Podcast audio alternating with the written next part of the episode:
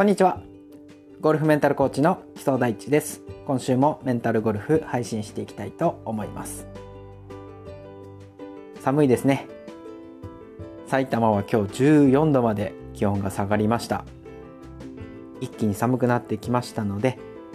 体調を崩さないよう暖かくしてお過ごしください。先週は日本女子オープン開催されましたね。先週のラジオの冒頭で、えー、去年は勝みなみプロが6打差つけて優勝して今年はどうなるでしょうかってお話をしたら今年も勝みなみプロが優勝しました。史上4人目ですかねのナショナルオープン連覇ということだそうです。おめでとうございます。さて、えー、今回は第45回リカバリーショットは成功率〇〇パーセントを目安にというお話をしようと思います。なんでこのお話をしようと思ったかというとですねその先週の日本女子オープンのテレビ中継見てたのですが解説をされていた塩谷育代プロがちょっとね誰か忘れちゃったんですが誰かのショットの際にリカバリーショットの際にですね成功率が70%だったら狙っていいというコメントをされていたんですね。で今日はその70%について調べてみたんですけれどもとある本でこの70%の考え方が載っていたので皆さんに紹介していきたいなと思います。で先にお伝えしておくと塩谷プロの考えが今日紹介する私のお話に基づいているかどうかというのは定かではないという点はご理解いただければ幸いです。以前から私がずっと読んでいる本の一つに「ゴルフデータ革命」という本があります。ストロークゲインドという言葉を聞いたことある方もいるかもしれません。さまざまな距離や状況別のショットデータを積み重ねて例えば100ヤードのフェアウェイから PGA プロは平均2.8打でホールアウトするという数値があるんですね。それに対してある選手が100ヤードの地点から2打でホールアウトしたとします。すると全選手の平均の2.8打に対して2打でホールアウトできたので2つの数字の差を引いたん？2つの数字の差を引いたとおかしいな2つの数字の差の0.8打を稼げたという考えになるんですね。この稼いだ打数のことをストロークゲインドと言うんですけれども逆に先ほどの状況で例えば3打でホールアウトしたとします。平均2.8に対して3打なので逆にこれは0.2打失ったと表現するんですね。でこの本の中でこのストロークゲインドの考え方を使って林の中に入ってしまった時っていうのを検討されてるんです。それをちょっと今日紹介していきます。前提条件としてティーショットが左右どちらかの林に入りましたと。安全に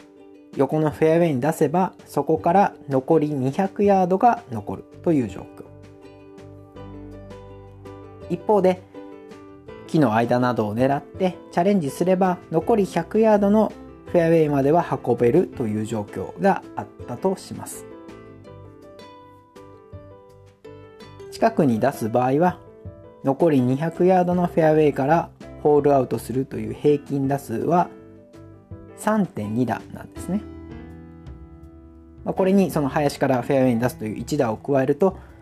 その林に入ってしまった状況から4.2打でホールアウトできるということになります。では今度はチャレンジして残り100ヤードまで持ってった場合はどうなるか。残り100ヤードからホールアウトするのは先ほど冒頭で紹介した通り平均2.8打なんですね。これに木の間を通すショット1打を重ねて合計で3.8打ということになります。つまり木の間を通してチャレンジした場合は3.8打。横に安全に出した場合は4.2打なのでチャレンジした場合は安全に行く場に比べて0.4打稼げると言えます。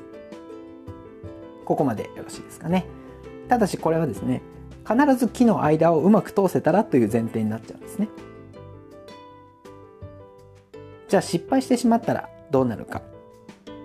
具体的には木に当たって全く距離が変わらなかったらどうなるかと。いう仮説を立ててみましょう。そこでねもう一回チャレンジするという方もいると思いますがここでは次は諦めて安全に200ヤードのフェアウェイに出したとしましょう。先ほど最初から安全にフェアウェイに出した場合はホールアウトまで平均4.2だとお話をしましたそれにさらに最初のチャレンジ失敗の1打が増えますので5.2打でホールアウトするということになりますよね。ということは最初から安全に出した時の4.2打よりも1打失っているということになります。ここまでまとめるとチャレンジをして成功したら0.4打稼げてチャレンジをして失敗したら1打を失うということです。でここでポイントとなってくるのがこの0.4という数字と1がどこの確率で釣り合うかということなんですね。答えを言ってしまうと0.4に0.72つまり72%かけると0.288っていう数字が出ます。それに対して1に0.28つまり28%ですね。先ほど72%だったのでその残りが28%ですよね。そうすると 1×0.28 なので、まあ、そのまま0.28ですね。ちょっと数字がたくさん出てきちゃったのでまとめますけども結論は72%の成功率であれば成功した時に稼げる打数の期待値が失う打数の期待値を上回るということなんです。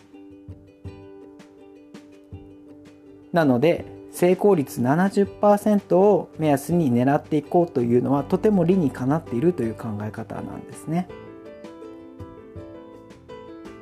でもちろん今私が紹介したその配信に入れたケースというのは一つの状況であり状況によってねまた変わってくるというのは皆さんご想像の通りなんですけれども一つの目安があると70%という目安があると何がいいかというとですね迷いがなくなるということなんですね。トラブルの状況を前にして成功するイメージがもう50-50ならもう無理しない方がいいって割り切ることができますよね。人間は迷ったり考えたりするだけで脳の脳がエネルギーを消費していきます。事実に基づいた目安を基準にするだけでスパッと決めることができたとしたら脳に余計な負担を与えなくて済みますよね。また70%のショットというのも人によって当然変わってきますからご自身が状況に応じてどれくらいの成功率で打てるのかというのも知っておくのも大切なことですよね。以上が70%の成功率でを目安にしましょうというお話になります。ちょっとね、今回は数字がたくさん出てきて、かつ声だけなので、ちょっとイメージしづらかったところもあるかもしれませんが、後ほどあのブログでも同じ内容を配信していきたいなと思っております。というわけで今回は以上です。週に1回毎週金曜日に配信していきます。笑顔を届けるゴルフメンタルコーチ木曽大地がお送りするメンタルゴルフ聞いていただきありがとうございました。また次のホールでお会いしましょう。